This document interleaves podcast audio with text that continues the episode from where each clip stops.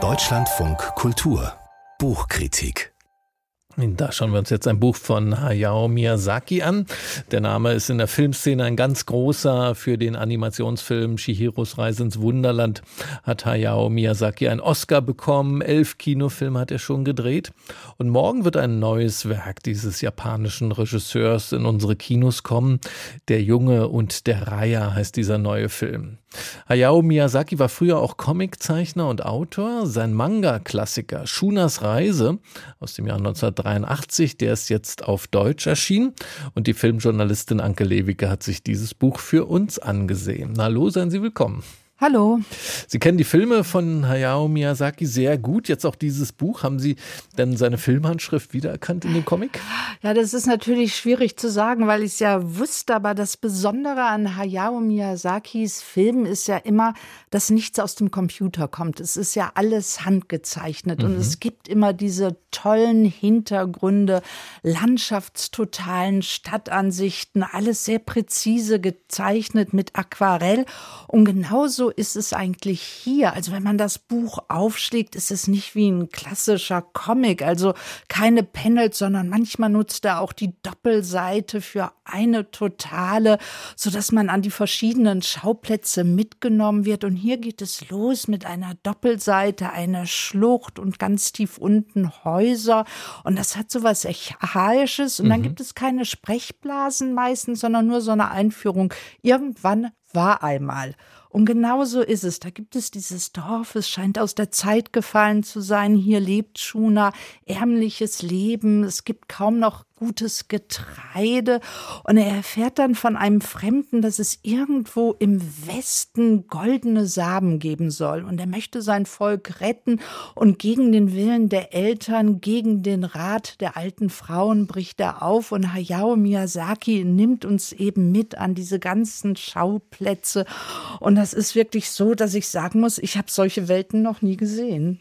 Das ist also ein eher, äh, was hinter Schuna steckt, wer hinter Schuna steckt. Es ist ja in den Filmen von Miyazaki so, dass da immer wieder Mädchen die Hauptrolle spielen, Mädchen, die äußerst selbstbewusst auftreten also das ist hier anders bei diesem frühen Miyazaki. Ja, das ist ein bisschen anders, wobei ich sagen muss, Shuna ist ein Prinz. Er hat so von der Gestalt auch was Ritterliches. Ich musste auch so ein bisschen an einen jungen Prinz Eisenherz denken. Aber er muss jetzt nicht über sich selbst hinauswachsen und er muss auch nicht große moralische Vorstellungen lernen. Aber er schaut den Gefahren schon immer ins Auge und auf seinem Wegen trifft er immer wieder auf Sklavenhändler. Und da sieht er eben irgendwann ein junges Mädchen, Mädchen mit ihrer mit seiner kleinen Schwester, das ist Thea und die befreit er dann. Und die fliehen dann zusammen, sind eine Zeit lang zusammen, aber da muss er weiterziehen. Aber gegen Ende ist es sie dann, die ihn rettet, weil er hat dann Wahnvorstellungen. Und da hat man dann wieder so ein selbstbewusstes, mhm. unbändiges Mädchen.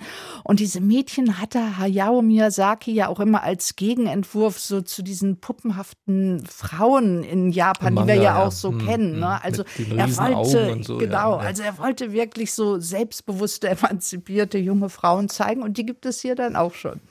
Und noch so eine Filmfrage zu dem Buch, in, äh, was immer wiederkehrt in seinen Filmen und immer stärker, ist das äh, Thema Umweltschutz und der Bezug der Menschen zu der Welt, in der wir leben. Darum soll es auch in diesem Comicbuch gehen. Wie denn das? Ja, das Ganze geht ja zurück auf ein tibetisches Volksmärchen und auf das Verhältnis von den dortigen Menschen zu ihrem Korn, dass sie so dankbar sind. Aber irgendwas ist eben da passiert, auch in den anderen Reichen, die Shuna durchquert, wo der Mensch sich eben von seiner Umgebung entfremdet hat. Und das sind alles Probleme, die kommen nicht von oben, von Göttern, auch wenn Götterwelten ja noch eine Rolle spielen werden, ja. sondern sie sind alle von Menschen gemacht. Also davon handelt das Buch. Und dann finde ich es auch ganz interessant, dass er das Narrativ des Sklaventums hier mit einbaut. Also, dass die Menschen sich gegenseitig verkaufen, um dann wieder an anderes Getreide zu kommen. Also, da ist schon so eine Ökonomie mit drin. Und gleichzeitig gibt gibt es dann aber auch wieder so ein ja zauberhaftes Reich wie die Götterwelten, also wo man dann im Paradies sind, wo Fische auf einmal Felle haben, kuriose Gürteltiere. Aber auch in diesem Reich passieren ziemlich ungeheuerliche Sachen. Da ähm, ist ja viel los offenbar auch in diesem Buch und viele Einfälle stecken da drin. Also wenn ich Sie richtig verstehe, dann stecken in diesem Frühwerk, in diesem Buch, steckt auch schon viel von der Originalität und den Einfällen der, der späteren Filme. Ja, es ist immer so schwierig, dieses wunderbare Schaffen von Hayao Miyazaki so auf einen Punkt zu bringen. Aber was er schafft, ist so wirklich fantastische Gestalten, Menschen zu erfinden und fantastisch in dem Sinne, dass man sie nicht kategorisieren kann. Sie sind nicht gut und böse, schön und hässlich, sondern sie sind immer im Wandel. Sie können alles sein. Sie haben unterschiedliches Erscheinungsbild.